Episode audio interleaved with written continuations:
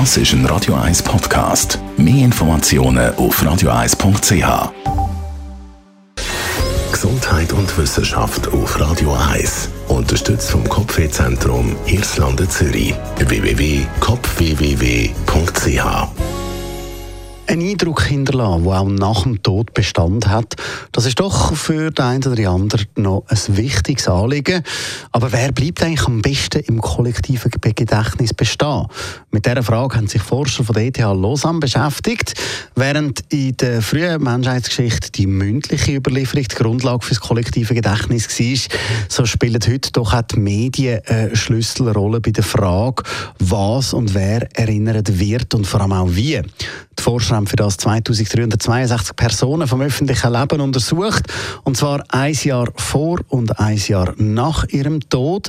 Sie haben mit Hilfe von einem Algorithmus geschaut, wie ist über die Persönlichkeiten aus Kunst, Politik, Sport und Wissenschaft berichtet worden. Zum einen in den ja, herkömmlichen Medien, zum anderen aber auch auf Twitter.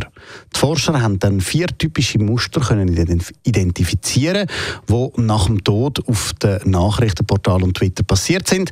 Zum einen ein Aufblitzen, ein Schwiegen, ein Rückgang und auch ein Anstieg. Das häufigste Muster sei das Aufblitzen gewesen. Das treffe ich ungefähr auf die Hälfte von allen Personen zu.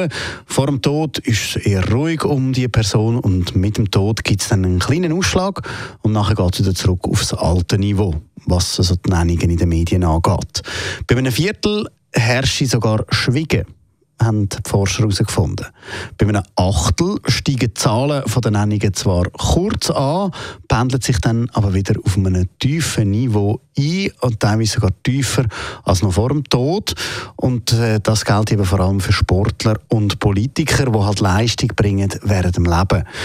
Der grösste Ausschlag gäbe es, wenn jemand einem unnatürlichen Tod oder sehr jung verstorben ist. Der letzte Achtel, der noch übrig bleibt, das sind die Personen, die die Nennung in den Medien nach ihrem Tod zugenommen haben. Und das gilt ganz besonders für Künstler.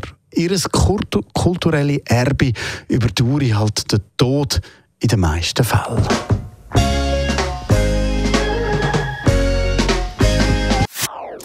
Das ist ein Radio 1 Podcast. Mehr Informationen auf radio1.ch.